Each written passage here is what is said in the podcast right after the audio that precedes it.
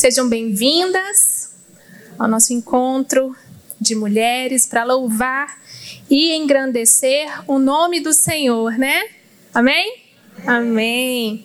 Abram, por favor, a Bíblia de vocês em Lucas, no capítulo 10, verso 38. Eu queria avisar para quem vai fazer o discipulado de batismo que eles vão esperar acabar aqui, tá bom? Então você não precisa sair, pode ficar tranquila, que vai esperar lá em cima também.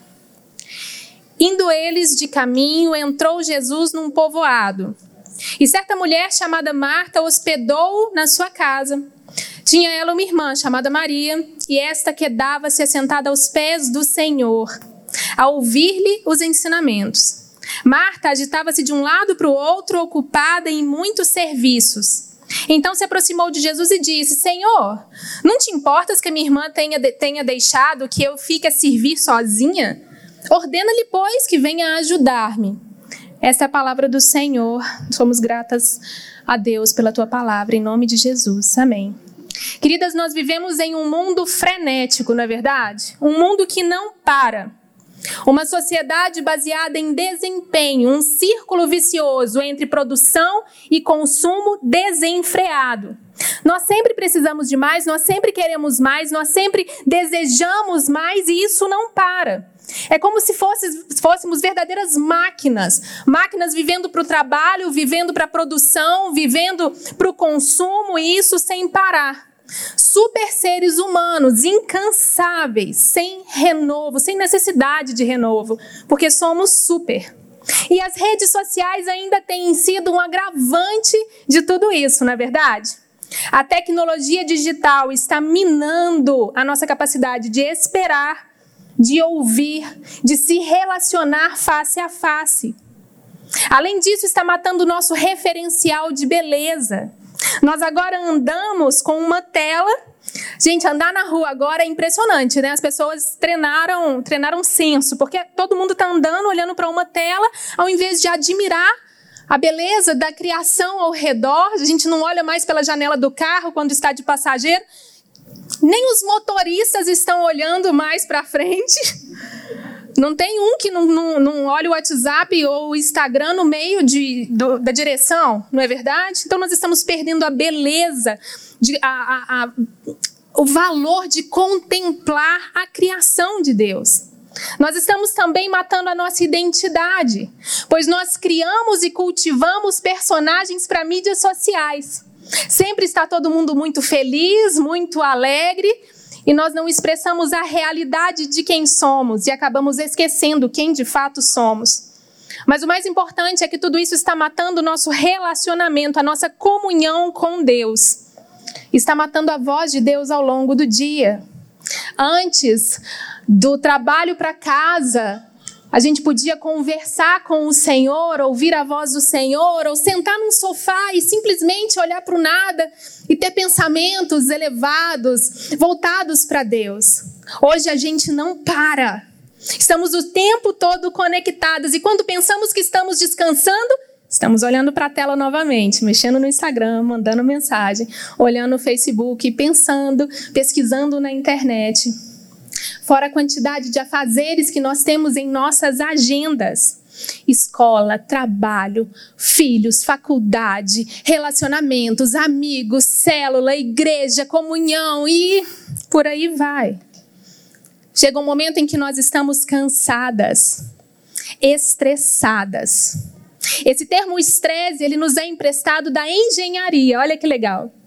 Estresse é a capacidade de, sobre o máximo de pressão que um objeto pode, se sof pode sofrer antes de deformar. Já viu aqueles testes do Imetro? Direto passa pela, pelo Instagram, uma maquininha que desce sobre algo e vai pressionando. Imagina uma bola. essa maquininha exerce uma pressão X, volta para o lugar, a bola volta também, continua da mesma forma. Exerce uma pressão Y maior do que a primeira, ela vai, mas ela consegue voltar. Até que exerce uma pressão Z, que é tão intensa que deforma a bola, ela já não está mais no formato original, ela foi estressada.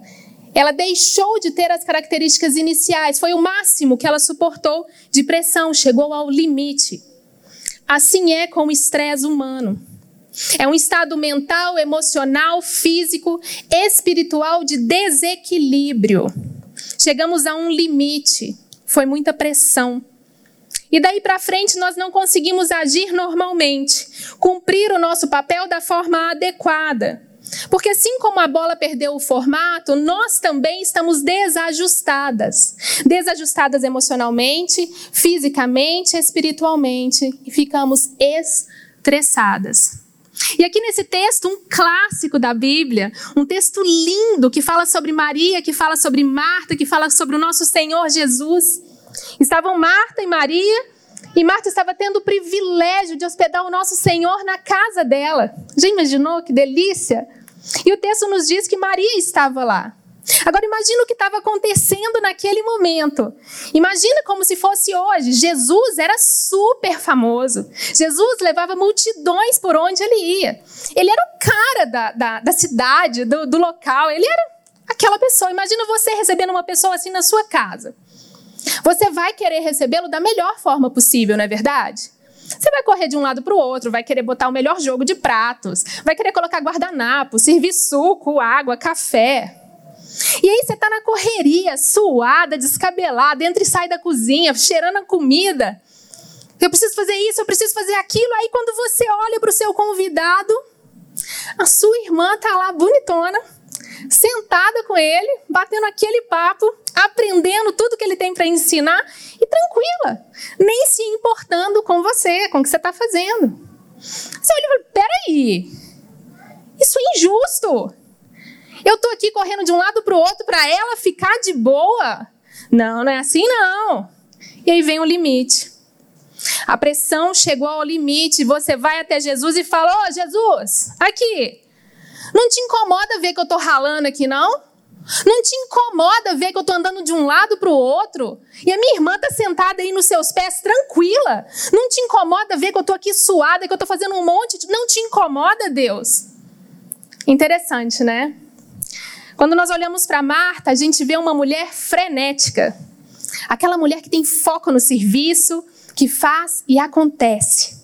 Que vive na correria, uma máquina, que acorda às 5 da manhã, leva os filhos para a escola, vai para o escritório, tem umas cinco reuniões por dia, almoça em frente ao computador, come um sanduíche bem rapidinho, e ainda fala com o chefe: claro que eu posso levar sua encomenda a cinco bairros de distância daqui, é óbvio que eu posso fazer isso.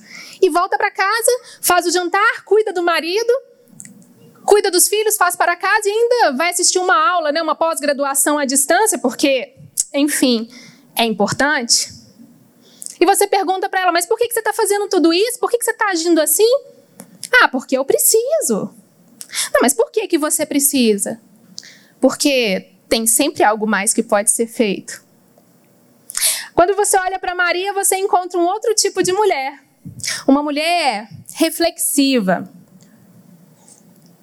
Ela também acorda cedo, ela também cuida dos filhos, ela trabalha. Ela tem uma jornada igualmente cansativa. Ela é esposa, ela é mãe, ela é funcionária, ela é tudo isso. Mas Maria consegue desfrutar de coisas importantes ao longo dessa jornada. Maria consegue parar para respirar. Maria consegue parar para dar risadas. Maria consegue parar para olhar para os filhos e simplesmente contemplá-los brincando. Maria consegue ouvir uma música de olhos fechados. Ela consegue dirigir do trabalho para casa e conversar com Deus sem olhar o Instagram. Qual dessas duas mulheres te representa? Marta frenética, aquela que faz tudo e que nunca deixa de fazer nada, ou Maria, a reflexiva, que tem um tempo, um tempo para viver aquele processo. Na realidade, o mundo em que vivemos é o mundo de Marta, que exige que sejamos super mulheres, prontas para o agora e de olhos fechados para o eterno. Mas o coração que nós precisamos é o coração de Maria, pronto para parar tudo e escutar a voz de Jesus. O cuidado com as coisas desse mundo, ele pode ser uma armadilha para as nossas almas. Se nós dermos uma atenção excessiva às coisas do mundo, nós paramos de nos preocupar com as coisas da nossa alma. Marta permitiu que a ansiedade em oferecer uma boa hospedagem para o Senhor tirasse as coisas do eixo, tomasse conta dela. A sua preocupação excessiva com as coisas temporais fez com que ela esquecesse da sua alma, que ela cuidasse das coisas da sua alma. E preocupações temporais têm tudo a ver com o que a gente vive, mas nada a ver com o que Deus deseja de nós. Não é uma sugestão quando, diz, quando Deus nos diz para não nos preocuparmos. Preocupação e ansiedade aparece cerca de 25 vezes ao longo do Novo Testamento como algo que nós devemos evitar. A palavra mais usada para ansiedade é meridizoe, que significa estar dividido, se arrastar em direções opostas ou sufocar. Olha como é que tem tudo a ver com a ansiedade. Quando estamos ansiosas, parece que nós estamos sufocadas, sendo arrastadas para um lado e para o outro e nem percebendo para onde estamos indo. E por qual motivo? A Bíblia fala tanto para evitarmos as preocupações. Porque Deus sabe que as preocupações nos de desajustam, dificultam, atrapalham o nosso relacionamento com Ele. A preocupação nos faz fixar os olhos nas circunstâncias, ao invés de fixarmos os nossos olhos no Senhor. Se lembra de Pedro, quando foi andar sobre as águas? Fixando os olhos no Senhor, ele conseguiu caminhar, mas quando olhou para as circunstâncias, ele começou a afundar. Quando colocamos os nossos olhos nas coisas temporais, nós começamos a afundar nas águas. E nós cristãs, nós temos muitos fatores de estresse, temos muitas coisas temporais em comum com todas as mulheres do mundo. Temos escola, faculdade, filhos, casa, marido, trabalho. Temos uma série de, de coisas em comum. EAD, TPM, TPM, então. Oh, Jesus. Mas tem um fator de estresse que apenas as cristãs têm. Quando Maria vira para Jesus e diz: Senhor, não te importas que a minha irmã tenha deixado que eu fique a servir sozinha? Ordena-lhe que me ajude. Nós olhamos para Deus e perguntamos: Deus, você não se importa? Deus, você não se importa que tudo aconteça comigo? Deus, você não se importa que eu esteja aqui te servindo e nada acontece em minha vida? Deus, ordena Fulano que me ajude. Ordena meu marido que mude. Ordena meu namorado que me ame. Ordena que eu receba um bom salário. Ordena que o meu inimigo caia por terra. Ordena, Senhor. Ordena que meus filhos sejam crentes, que eles estejam na tua presença. Ordena que eu seja bem sucedida. O Senhor não está vendo que eu estou trabalhando, que eu estou fazendo, que eu estou acontecendo? E Deus se torna um fator de estresse em nossas vidas. E aí, como boas cristãs, nós vamos ao Salmo 23 e lemos: O Senhor é o meu pastor, nada me faltará. Ele me faz repousar em pastos verdejantes, leva-me para junto de águas de descanso, refrigera minha alma. Guia-me pelas veredas da justiça, por amor ao seu nome. Ainda que eu ande pelo vale da sombra da morte, não temerei mal algum, porque tu estás comigo, o teu bordão e o teu cajado me consolam. Prepara-me uma mesa, prepara-me, preparas-me uma mesa na presença dos meus inimigos, unge minha cabeça com óleo, o meu cálice transborda. Bondade e misericórdia certamente me seguirão todos os dias da minha vida e habitarei na casa do Senhor para todo sempre. Marta conhecia esse salmo. E quando ela olha para Jesus, o que ela na verdade está querendo dizer é: Ô oh, Jesus, você não é o meu pastor? Deus fala que nada vai me faltar, mas aqui eu estou sentindo falta. Não é isso que está acontecendo na minha vida, eu estou sofrendo. Eu não estou andando por passos tranquilos, eu não estou tranquila. Não está bom, eu estou sentindo falta, o Senhor não é meu pastor? Cadê as promessas? Eu não estou repousando, eu não estou descansando. Na verdade, eu estou no meio do olho do furacão e nada está acontecendo, eu não vejo nada, não acontece nada. E Deus é uma fonte tremenda de estresse quando não o conhecemos da forma certa ou quando geramos expectativas erradas sobre ele.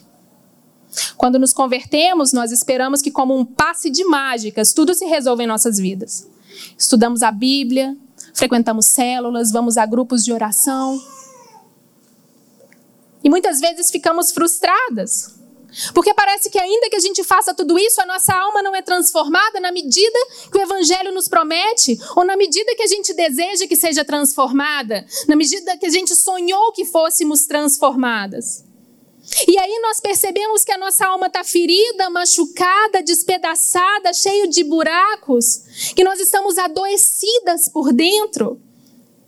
E aí ficamos sem fôlego, como se a nossa energia fosse sugada pelo nosso passado, por coisas que vivemos, por pecados que cometemos, ou por pecados que outras pessoas cometeram contra nós. Opressão, angústia. E olhamos para Jesus como Marta olhou e dizemos: Você não se importa, Deus. Você não está me vendo. Eu estou fazendo, não está mudando nada. A palavra de Deus diz que você refrigera minha alma. E aí? Eu estou sentindo angústia, eu estou sentindo medo. Nada disso acontece comigo. Eu vivo esperando uma direção de Deus, eu vivo pedindo para Ele me guiar por essas veredas tranquilas. Parece que eu estou no meio de um tiroteio e está tudo escuro e eu não sei para onde ir, eu estou sentindo medo, Senhor. Onde é que você está? E vem uma ansiedade sobre a nossa vida. Vem uma ansiedade dolorosa. Parece que a gente vive uma montanha russa, que uma hora estamos bem, uma hora estamos mal, uma hora estamos sorrindo, outra hora estamos chorando. E vamos nos aconselhar com pessoas não buscando um conselho, mas buscando a validação daquilo que nós desejamos. E aí vai em um fala uma coisa, vai em outro fala outra coisa, e a gente fica se apoiando nisso, naquilo, mas não para. Não para. Porque somos super. Onde você está, Deus? Faz alguma coisa.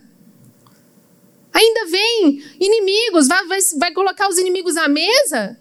Marta olha para Maria e fala: inimiga, você não me ajuda, você não me vê, você não faz nada para me ajudar.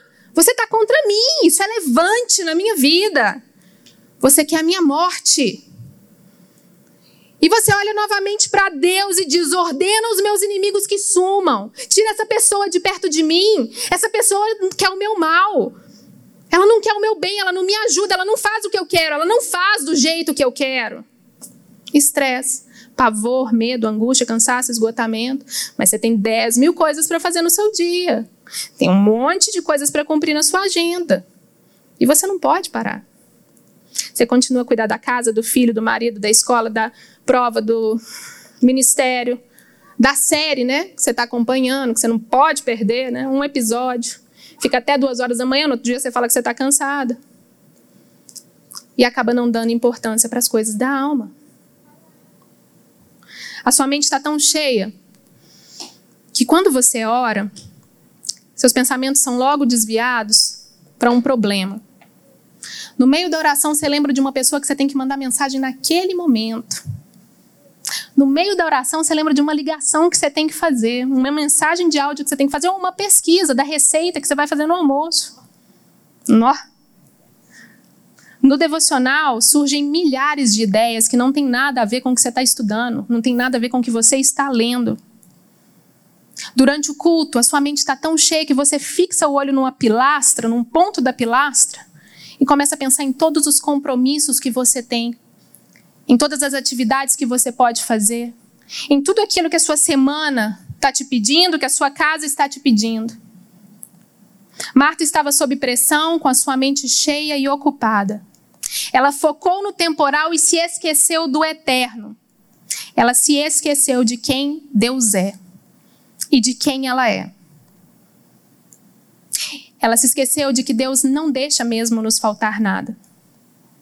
Temperamento de Marta se tornou irritadício e o velho Adão veio à tona, com reclamação, com questionamento e com uma fala atrevida: Ei, Jesus, você não se importa? Ao dizer essas coisas, nós nos esquecemos de quem nós somos e de quem Deus é. O erro de Marta, ele deve ser visto, visto por todos nós, cristãos, por, em todas as partes do mundo de que nós devemos nos relacionar com Deus com prioridade. A ansiedade de Marta desencadeou o comportamento dela com relação a Deus, de questionar a Deus, de colocar a Deus em xeque. olhando para Deus como se ele fosse um solucionador de problemas, ou talvez como um fantoche nas mãos dela, em que ele pudesse falar, que ela pudesse falar, faz isso, faz aquilo, age dessa forma, age daquela outra, porque eu sei dos planos, eu sei como eu tenho que fazer. Então faz o Senhor do meu jeito. E ao contrário do que pensamos, Deus não está calado, Deus não está estático, olhando para nós sem fazer nada. Mas o que acontece com frequência é que nós tampamos os nossos ouvidos para ouvir o que Ele quer nos falar, porque dói, porque machuca, porque não é o que a gente quer escutar. Pela fala de Marta e Jesus, a gente já pode deduzir o que, que Marta queria escutar e que muitas de nós queremos. Oh, Marta, maravilhosa! Realmente, querida, hum, desculpa, não estava percebendo que você estava aí tão atarefada, né? Maria, que vergonha, hein, Maria? Não vai ajudar a sua irmã? Mas Deus não dá essa resposta. Jesus não contribui com a nossa autocomiseração. Ele não contribui com o nosso egoísmo disfarçado de piedade. Ele olha para Marta e diz: Marta, Marta, andas inquieta e te preocupas com muitas coisas. Entretanto, pouco é necessário ou mesmo só uma coisa. Maria, pois, escolheu a boa parte, e esta não lhe será tirada. Queridas, Jesus conhece os nossos corações. Glória a Deus por isso. Ele conhece as nossas feridas, a nossa angústia. Ele é como um pai amável. Ele nos repreende, ele nos mostra o nosso erro e ele está pronto para nos corrigir. Ele nunca nos poupa da disciplina. Uma disciplina amorosa para o nosso crescimento. Pouco é necessário, ou mesmo só uma coisa. Quanta verdade em tão poucas palavras. Quanto mais nós vivemos nesse mundo, mais essa frase se torna uma verdade em nossas vidas. Tudo que nós temos e tudo que nós pensamos precisar bens, prosperidade, dinheiro, posição, honra são coisas boas em, seu, em seus devidos lugares. São sim. Mas essas coisas não podem ser chamadas de necessárias. Porque a felicidade não, não está baseada nessas coisas. Muitas coisas pelas quais vivemos lutando não são realmente necessárias. Por isso que a Bíblia nos diz para não nos conformarmos com a era presente, com o mundo presente. E a era presente é essa, que coloca coisas, pessoas, sentimentos num lugar muito elevado em nossas vidas, pegando Deus e jogando para um canto, como se ele fosse desnecessário, como se ele não fosse importante. A Bíblia nos chama a renovarmos as nossas mentes na palavra do Senhor, para que possamos experimentar a boa, agradável e perfeita vontade dEle nos conformarmos com a palavra e não nos conformarmos com o mundo. E ele nos diz pouco é necessário, ou mesmo só uma coisa. Essa pequena frase dita pelo nosso Senhor Jesus tem um valor tão gigantesco. E eu oro para que ela se torne uma verdade em nossas vidas.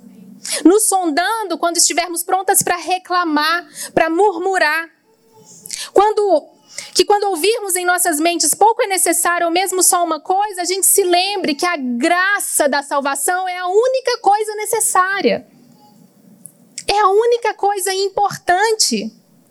Por isso nada nos falta. Nós precisamos permitir que essa verdade, ainda que doa, porque nem sempre é aquilo que nós queremos escutar, mas ainda, mas escutando essa verdade, precisamos permitir que ela nos fortaleça que nos lembre de quem é o nosso Senhor e Salvador, que nos sustente nas perseguições e seremos perseguidas sim. As perseguições virão.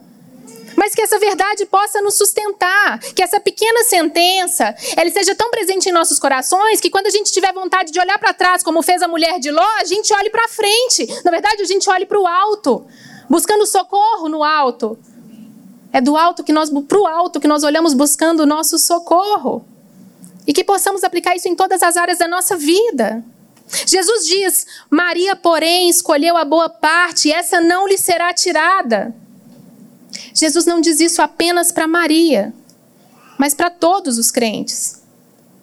Para nos encorajar a sermos dedicadas a Ele, para nos encorajar a priorizarmos a Ele, a não olhar para ele como um realizador de sonhos, a não olhar para ele como um senhor a quem devemos uma série de atividades e de, de tarefas, a não olhar para ele apenas como um realizador de projetos, mas como nosso bom pastor, que nos guia pelos caminhos tranquilos, pelas veredas tranquilas, que nos convida a, a to tornar as coisas da nossa alma mais importantes do que as coisas do mundo, a darmos mais importância ao espiritual, ao eterno, do que ao temporal. A nossa verdadeira porção é a graça de Deus. É isso que importa, é essa boa parte. Foi isso que ele escolheu e a única parte que pode ser chamada de boa verdadeiramente. É a graça de Deus. Ela é consistente, ela é eterna, ela é verdadeira, ela não muda, é a graça de Deus. Marta quer fazer tudo, mas não faz o mais importante. Maria se coloca aos pés do Senhor e tem a sua alma refrigerada. Interessante que eu li essa semana um estudo que fala que os judeus entendem muito bem, visualizam muito bem quando fala refrigera minha alma. Porque eles imaginam uma ovelha que está num pasto, uma ovelhinha, e que ela cai numa poça de lama. E quando ela cai nessa poça de lama, ela é toda coberta por aquela lama e até sair dessa poça toda desajeitada, ela fica toda coberta. Então ela fica sai uma ovelha de chocolate, toda, né, com a, com a, com a lãzinha grudada no corpo. Só que a lama seca. E quando a lama seca, ela fica aflita e com dificuldade de respirar. Quando o pastor vê aquilo, ele pega a ovelhinha, leva ela para água correntes e lava a ovelhinha. E quando ele lava, fôlego, ele refrigera a ovelhinha. E assim também o Senhor faz conosco. Ele pega todo o nosso estresse, o nosso ativismo, a nossa ansiedade sufocadora e nos lava. Ele nos traz refrigério, ele nos permite respirar novamente, tomar fôlego novo. Mas isso só é possível se nós nos permitirmos estar em seus braços, encontrar nele descanso, encontrar nele a confiança, colocar sobre ele mesmo as nossas ansiedades e as nossas angústias. Ser como Maria em um mundo que pede por Martas é uma tarefa muito, muito difícil. Porque Martas estão focadas no resultado, Marias estão se permitindo viver o processo. E viver o processo é importante. Martas, elas não entendem que o resultado, elas não entendem que o resultado é apenas realizar, elas entendem que é só fazer. Marias não, Marias querem viver cada parte do processo. Martas não entendem que há tempo para tudo e para todas as coisas e que a vida é feita de ciclos. No Salmo capítulo 1, no verso 3, Salmo 1, verso 3 diz que somos como árvores plantadas à beira de águas. Nós damos frutos no tempo certo. E a vida obedece a ciclos, obedece a estações. Verão, outono, inverno, primavera, é mais ou menos assim com a gente. Nós vivemos ciclos de vitórias, vivemos ciclos de derrota, vivemos ciclos de vida, vivemos ciclos de morte. E nós precisamos entender que há dias em que estamos ótimas, maravilhosas, alegres, cheias de energia, mas há dias que não estamos bem e não tem problema. Tá tudo bem de não estar tá bem. Martas passam por cima disso e não se permitem descansar. Martas não querem compreender e respeitar os ciclos. Martas não querem esperar para viver o processo. Elas querem o resultado. Marta não descansa, Marta não renova, Marta não quer esperar. Lá em Isaías, no capítulo 40, verso 31, diz: Mas aqueles que esperam no Senhor renovam as suas forças. Maria sabem o porquê de se sentarem aos pés do Senhor. Nós precisamos de força quando já estamos sem elas. Nós precisamos de força quando estamos esgotados. Nós precisamos de força quando estamos vulneráveis. Quando o choro é constante. Nós precisamos de força quando a tristeza toma conta de nós. Marias reconhece esse momento e largam tudo o que estão fazendo para sentar aos pés do Senhor e pedir: Senhor, renova as minhas forças, refrigera a minha alma. Mas sabe por que, que ser Maria é tão difícil nesse mundo de Marta? Porque Maria precisa se calar para ouvir. Maria precisa parar o que ela acha que só ela pode fazer. A gente tem tanta mania disso, né? De achar que as coisas não vão funcionar sem a gente. A gente se coloca numa posição de super mulher. Mas para sermos Marias, nós precisamos nos sujeitar a Deus. E isso não é fácil, principalmente para essa geração que foi criada para ser Marta. Esperar no Senhor não é fácil, mas nos traz renovo. E esperar no Senhor faz duas coisas com a gente que são muito legais. Eu já vou caminhar para o final. Pastora Tia, se quiser vir. Esperar no Senhor faz com que a gente nos ensina a viver a espera. Nos, ensina a viver o processo. É, é sofrer o tempo necessário na certeza de que algo vai acontecer. É como se você convidasse uma pessoa para sua casa e você está esperando essa pessoa, a sua visita.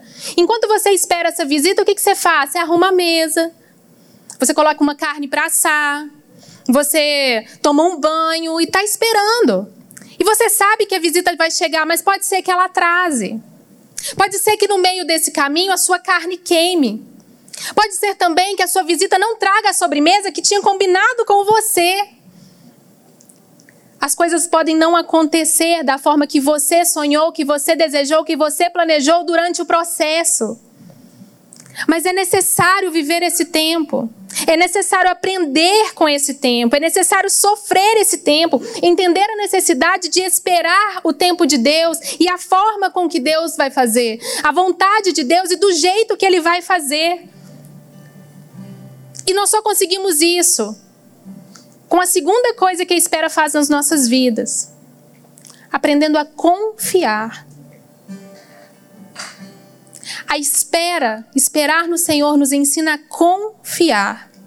Confiar que Deus está no controle de tudo. Confiar que Ele é o nosso socorro, que Ele é a nossa ajuda, que Ele é a nossa segurança. Viver o processo e confiar é igual a descansar no Senhor. Então nós temos que aprender a viver. Viver um dia de cada vez. Esperar, confiar. E quando nós nos permitirmos descansar no Senhor, seremos renovadas. E quando entendermos que Ele toma conta de tudo, para que a gente possa estar sentado aos seus pés, para que nós possamos renovar as nossas forças, queridas, Deus sempre fez e Deus sempre vai fazer. Ele não depende de nós, ele nos dá o privilégio de participar da obra. Mas a obra vai acontecer comigo, com você, ou sem mim, ou sem você. Então não há nada, absolutamente nada, que só você consiga fazer. Não há nada, absolutamente nada, que você não possa parar, respirar e ouvir o Senhor. Quando fizermos isso, deixaremos de ser aquelas que se sustentam em suas próprias forças, que sentem seguranças em si mesmos, em si mesmas. Deixaremos de questionar Deus por não cumprir a nossa vontade e passaremos a ser gratas pela única coisa que importa, a graça dele sobre as nossas vidas. Deus então deixará de ser uma fonte de estresse e passará a ser uma fonte de vida de renovo. E nós iremos experimentar pastos verdejantes, águas de descanso, refrigério da alma. Dessa forma a gente não vai temer mal algum, porque vai parar para prestar atenção no que é importante, no que é dele, no que vem dele. Vamos aprender a confiar. Mas, pastora, então como se permitir ser, Mar, ser Maria num mundo de Marta? tudo na nossa vida começa com um hábito, não é verdade? O hábito vai virando um costume. O tempo com o Senhor, o descanso, é da mesma forma. Nós temos que nos habituar, nos, nos ensinar a termos um tempo com o Senhor. Por isso que vocês ganharam uma plantinha hoje. Porque assim como a plantinha, você precisa de ser regada. Você precisa, às vezes, de ser podada. É preciso que afofe a terra de vez em quando para as raízes irem mais profundo. Precisa colocar no sol de vez em quando. Precisa de cuidados. Essa plantinha é para incentivar vocês a terem um momento com Deus. A olhar para ela e pensar: poxa, se eu não cuidar dela, ela vai morrer. E nós também somos assim. Sem o cuidado, sem o renovo, sem o refrigério, a gente também não dura muito tempo. A gente estressa, a gente chega no esgotamento. E não se preocupe com quem vai fazer o que eu faço, pastora. Como eu disse, Deus sempre fez. E Ele sempre vai fazer. Faz parte da nossa confiança, da confiança no Senhor. Colocarmos isso diante dele. Então separa um momento, desativa as notificações do telefone, sai da televisão. Se for um momento de almoço, deixa o celular de lado. Presta atenção na comida, sabe? Fecha seus olhos, faz uma oração, glorifica o Senhor por aquele momento. Se for um momento que você está dirigindo sozinha no carro, bota um louvorzão. Canta alto, chora, grita. É só você e ele. E não tem problema se o carro do lado estiver olhando, não. Baixa o vidro e deixa ele escutar o louvor também. Se tiver no ônibus, coloca o fone de ouvido. Louvor e glorifica o Senhor quietinho ali no seu cantinho. Se você é mãe e tem uma rotina super agitada, acorda um pouquinho mais cedo, passa um café gostoso, senta na mesa espera todo mundo acordar em paz, sem olhar o Instagram, sem olhar o WhatsApp. É só você e Deus. Se for entre uma aula online e outra, faça do mesmo jeito. Você está no seu quarto. Não é possível que nessa, nesse dia longo você não pode tirar um momento para estar tá com o Senhor. Você precisa disso. Você precisa ser cuidada como a sua plantinha. E eu espero que ela te lembre todos os dias que o Senhor é o seu pastor, que nada vai te faltar que Ele nos conduz por pastos tranquilos e que Ele refrigera a nossa alma. Hoje eu quero te convidar a um momento especial com o Senhor. Eu gostaria muito de, de que quem pudesse se ajoelhasse diante do Senhor nesse momento. Porque muitas vezes nós não fazemos isso em casa. Muitas vezes a gente só ora no caminho, a gente só ora na correria. Mas eu creio que hoje seja um momento de nos colocarmos diante do Senhor. As que não puderem podem só abaixar a cabeça e, e ter esse momento também. E vamos orar. Vamos nos lembrar de como é gostoso conversar com o Senhor, confiar no Senhor. Escuta a canção e glorifica. Me sinto tão seco sinto sedento nestas horas para quem eu irei se só tenho a ti meu lugar secreto o teu refrigério traz a paz ao meu pequeno ser que só tem a ti. Preciso ajustar a visão, aquietar esse meu coração. Preciso te ouvir falar. Preciso te ouvir falar. Vem, Senhor, segurar minha mão tirar dessa agitação, vem me desacelerar, desacelerar. Eu preciso ajustar a visão, aquietar esse meu coração. Preciso te ouvir falar preciso te ouvir falar. Pai querido, estamos aqui diante de Ti, Senhor, prostrados aos Teus pés, como Maria fez. Senhor, fala aos nossos corações, nos permita ouvir a Tua voz, Senhor. Oh Deus, eu ando tão corrida, eu ando tão preocupada com coisas do agora, com coisas temporais e me esqueço às vezes do quanto é bom estar aqui aos teus pés do quanto é gostoso parar, aquietar o coração, respirar um pouco, Senhor. Senhor, nos perdoa pelas vezes em que nós tampamos os nossos ouvidos para a tua voz. Nos perdoa, Pai, todas as vezes que quisemos fazer do Senhor um fantoche, Pai, em nossas mãos. Ó oh, Deus, eu quero confiar a Ti a minha vida, Deus.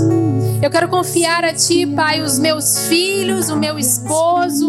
Confia ao Senhor aquilo que é importante para você agora nesse momento. Se for o teu trabalho, se for a tua escola, confia ao Senhor. A palavra diz que aquilo que confiamos, os nossos, os nossos planos que confiamos ao Senhor, eles dão certo que possamos saber viver esses momentos, que possamos saber entender o processo, viver o processo, que possamos ser como Marias prostradas aos pés do Senhor. Oh Deus, aquieta nossa alma, aquieta nosso coração, nos permita ouvir a tua voz. Se faça presente todos os dias em nossas vidas. Cuida de nós, Pai, como plantinhas preciosas, como filhas amadas de quem o Senhor se alegra. E nós te agradecemos e te entregamos tudo o que somos, no nome de Jesus. Amém, amém. Glória a Deus. Glória a Deus.